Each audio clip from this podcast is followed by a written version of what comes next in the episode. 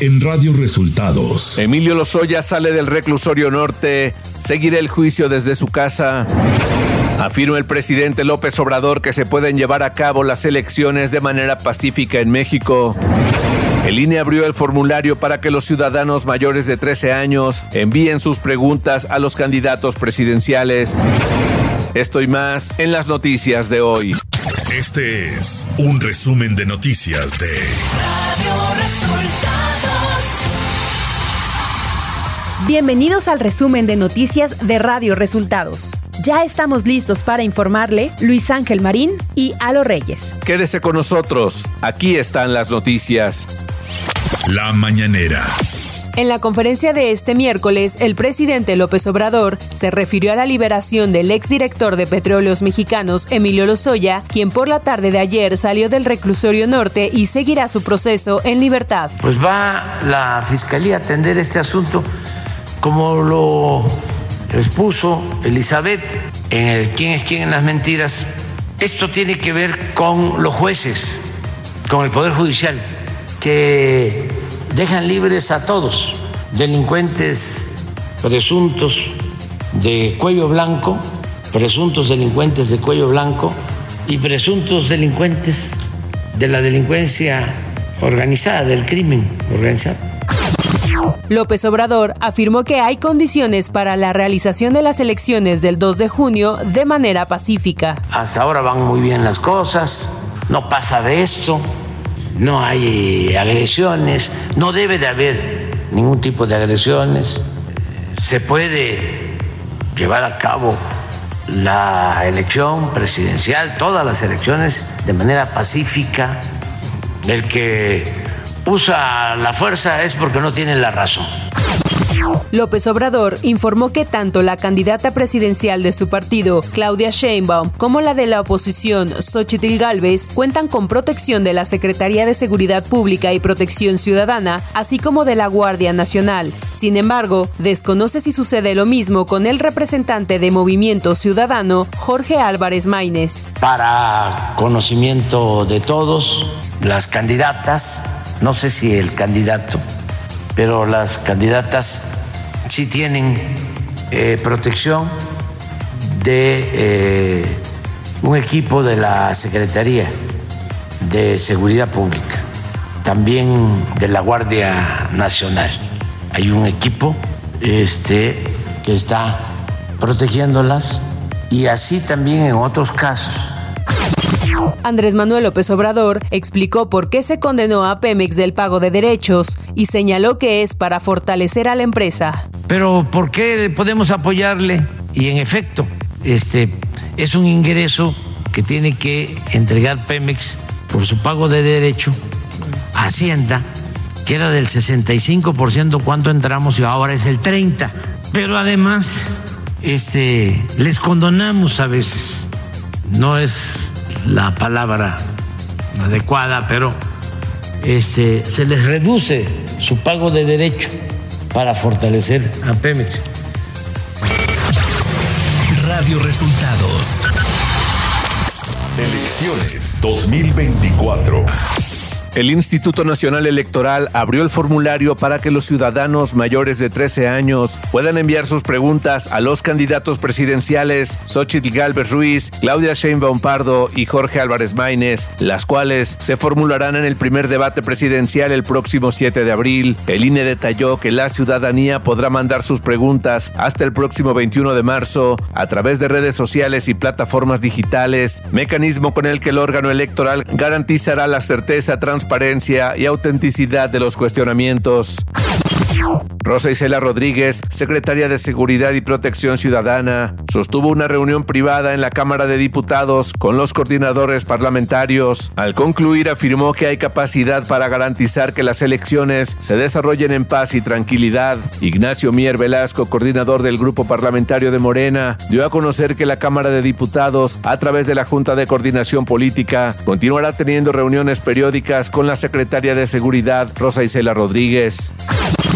La senadora Patricia Mercado de Movimiento Ciudadano dejó de ser vocera de la campaña presidencial del candidato de su partido, Jorge Álvarez Maínez. Afirmó que debido a que hay decisiones del partido que le son ajenas y no puede ser quien las defienda. En redes sociales también informó que concluyó su responsabilidad en la coordinación del programa de gobierno Una nueva visión del país de la campaña de Jorge Álvarez Maínez. Luego de las manifestaciones de inconformes por la asignación de candidaturas en Morena en contra de Mario Delgado y Sebastián Ramírez, presidentes nacional y de la Ciudad de México del partido, Claudia Sheinbaum Pardo afirmó que esa responsabilidad se toma en la Comisión Nacional de Elecciones y que los presidentes no ven las encuestas. Porque eso es muy importante, es la Comisión de Elecciones quien toma la decisión, no es el presidente de Morena en la ciudad, ni el presidente de Morena a nivel nacional, sino es un grupo colegiado que ve las encuestas.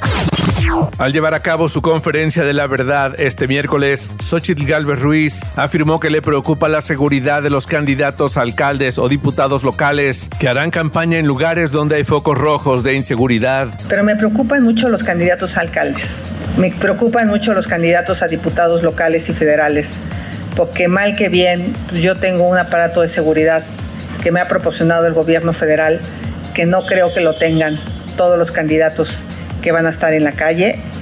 Van 12 personas asesinadas desde que inició este proceso electoral. Entonces, pues más le vale al INE, ayer se los dije claramente, que tomen cartas en el asunto. La ex candidata priista a la gubernatura del Estado de México, Alejandra del Moral, renunció este martes a la candidatura a la Diputación Federal Plurinominal que le había concedido su partido al inscribirla en el número 6 de la lista de candidatos al Congreso de la Unión por la vía plurinominal. Del Moral ratificó que pese a su declinación a la candidatura a la Diputación, no piensa abandonar su militancia priista de más de 20 años. El Consejo Nacional de Morena aprobó la noche de este martes que la definición de sus candidatos plurinominales se realice por medio de insaculación. Se dio a conocer que en el proceso se incluirían consejeros nacionales del partido. Nacional. Tres años después de haber sido detenido por la policía española, el exdirector de Pemex, Emilio Lozoya, está libre y seguirá el juicio por el caso Odebrecht desde su casa. La noche de este 20 de febrero, el exfuncionario dejó el reclusorio norte de la Ciudad de México, donde enfrentaba dos procesos, uno por la trama de Odebrecht y otro por la venta de la planta chatarra de fertilizantes de agronitrogenados, según dijo el fiscal Alejandro Hertz en conferencia de prensa el 30 de junio de 2020. La Auditoría Superior de la Federación detectó irregularidades por otros 25.647 millones de pesos en el gasto ejercido en la cuenta pública 2022. De este total, 6.433 millones 576 mil pesos corresponden al gobierno federal y a los órganos autónomos, en tanto que al gasto federalizado, es decir, a los estados y municipios, la cifra de irregularidades alcanza 19 1.213 millones 636 mil 900 pesos, de los que apenas se han recuperado 989 millones 189 mil 700 pesos. El posible daño total a la hacienda pública superó los 32 mil 894 millones de pesos en 2022. Después de las fuertes lluvias registradas el pasado fin de semana, la Comisión Nacional del Agua informó que las presas del sistema Cutzamala se recuperaron, además de que la sequía extrema que enfrenta México disminuyó. La Conagua explicó en un comunicado que gracias a las lluvias generadas por los frentes fríos del 31 de enero al 15 de febrero, el nivel de llenado de las 200 principales presas de México, que en un conjunto tienen la capacidad de almacenar el 92% del agua del país, se mantienen en 50 50% al 19 de febrero de 2024. El Senado de México aprobó la ley Silla con la que se garantiza que todas las personas trabajadoras cuenten con un asiento a lo largo de su jornada laboral para que descansen, garantizando así su bienestar y evitando afectaciones generadas al estar de pie durante varias horas. La reforma a la Ley Federal de Trabajo fue aprobada con 82 votos a favor en la Cámara de Senadores la tarde de este martes 20 de febrero y en los próximos días pasará a la Cámara de Diputados para su votación y posible aprobación. Ciudad de México. Este martes fue puesta en operación la planta fotovoltaica de la central de Abasto, considerada la más grande del mundo dentro de una ciudad, con capacidad para generar 25 gigavatios de electricidad al año, equivalente a lo que consumen 10.000 domicilios. Impulsada por el gobierno de la Ciudad de México, la planta estará a cargo de la Comisión Federal de Electricidad, cuyo titular Manuel Bartlett destacó que se trata de una obra de desarrollo y responsabilidad social que dotará de energía limpia y barata a las áreas comunes del mercado más grande de Latinoamérica. El titular de la Comisión Federal de Electricidad encabezó la inauguración de la planta, acompañado del jefe de gobierno Martí Batres y el secretario de Energía Miguel Ángel Maciel Torres. Información de los estados. Un enfrentamiento entre los tlacos y la familia michoacana ocurrido la tarde de este lunes dejó al menos 17 muertos en San Miguel Totoloapan Guerrero. La Fiscalía General del Estado informó que personal de la institución localizó los cuerpos de cinco personas calcinadas en la comunidad de Las Tunas, en la sierra del municipio de San Miguel Totoloapan, al realizar una inspección luego de los videos que circularon el día de ayer en redes sociales de un presunto enfrentamiento entre los grupos criminales, la familia michoacana y los tlacos.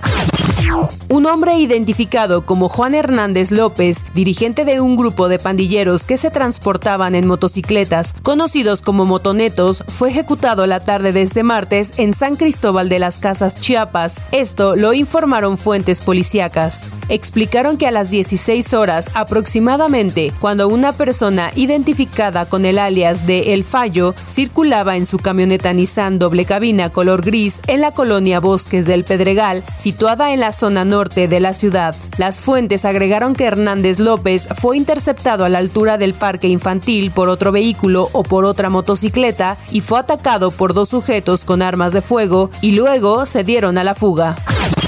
La avenida costera Miguel Alemán fue liberada alrededor de las 8.30 de la noche de este martes, después de que desde las 9 de la mañana de lunes y poco más de 35 horas de que ambos sentidos de la vialidad permanecieran bloqueados por habitantes de diferentes colonias de Acapulco, quienes exigen ser censados por la Secretaría del Bienestar Federal, pues sus casas resultaron afectadas por el huracán Otis, por lo que demandan la entrega del recurso económico que forma parte del programa de reconstrucción de Acapulco tras el paso del fenómeno meteorológico. Más de 80.000 profesores pertenecientes a la sección 22 de la Coordinadora Nacional de los Trabajadores de la Educación realizaron bloqueos en más de 25 puntos en todo el estado de Oaxaca. Esto en respaldo a la comisión política de esta seccional que participa en una mesa de diálogo con la Secretaría de Gobernación en la Ciudad de México. Tal y como lo determinó la Asamblea Estatal durante el pasado fin de semana, los miles de profesores apoyados por integrantes de la Coordinadora Estudiantil Normalista del estado de Oaxaca han instalado en todo el estado más de 20 bloqueos carreteros, además del cierre de algunas calles en la capital del estado. Economía. La Comisión Nacional del Sistema de Ahorro para el Retiro, CONSAR, dio a conocer que los retiros por desempleo de las AFORES alcanzaron en enero pasado un máximo histórico para un primer mes del año, luego de que el mercado laboral y la economía mexicana se desaceleraron a finales del año pasado. Los trabajadores retiraron un total de 2.555 millones de pesos durante enero de 2024, un aumento del 36.87% respecto a enero de 2023. El monto monto promedio fue de 16.683 pesos y fueron 153.146 trabajadores quienes dispusieron de sus recursos para el retiro, informó la CONSAR. Clima. El Servicio Meteorológico Nacional anunció que para este 21 de febrero se prevén heladas y lluvias, ya que el Frente Frío número 36 se desplazará sobre el noroeste y norte del país, interaccionará con una línea seca, produciendo rachas de vientos fuertes y lluvias, además de la posible caída de nieve o agua-nieve. El ambiente matutino y nocturno continuará siendo frío a muy frío con probabilidad de heladas en partes altas. De acuerdo con el comunicado de la Conagua, prevalecerá el viento de componente norte en el Istmo y Golfo de Tehuantepec. Finalmente, el ingreso de humedad del Golfo de México y Mar Caribe originará lluvias aisladas en el sureste de México. Radio Resultados Internacional. La Unión Europea llegó este miércoles a un acuerdo político para imponer una nueva ronda de sanciones contra Rusia, la decimotercera desde que invadió Ucrania en febrero de 2022, la cual será aprobada formalmente en el segundo aniversario del conflicto el 24 de febrero. En total, las nuevas sanciones afectan a 200 personas y entidades, en su mayoría de Rusia. En un mensaje en la red social X, la titular de la Comisión Europea, Ursula von der Leyen, aplaudió el acuerdo entre los 27 países del bloque y afirmó que deben seguir degradando la maquinaria de guerra de Vladimir Putin. Una delegación del grupo palestino Hamas se reúne este miércoles en el Cairo con Brett McGurk, asesor para Oriente Medio del presidente estadounidense Joe Biden, para continuar con las conversaciones que tratan de lograr una tregua en Gaza, informaron fuentes de seguridad. El enviado estadounidense viajará posteriormente a Israel para reunirse con el primer ministro israelí Benjamin Netanyahu y los líderes del ejército israelí para hablar sobre el mismo tema. La precandidata republicana a la Casa Blanca, Nikki Haley, advirtió este martes que no tiene intención de retirarse de las primarias de su partido, pese a las presiones que recibe del entorno del expresidente Donald Trump. Trump y Haley están citados este sábado en Carolina del Sur, estado en el que ella fue gobernadora, pero en el que las encuestas le dan poco más del 30%, muy por debajo del exmandatario. Hasta ahora Trump domina las primarias republicanas y ha sumado 63 delegados por los 17 que lleva Nikki Haley. Y hasta aquí las noticias en el resumen de Radio Resultados. Hemos informado para ustedes Luis Ángel Marín y Alo Reyes. Radio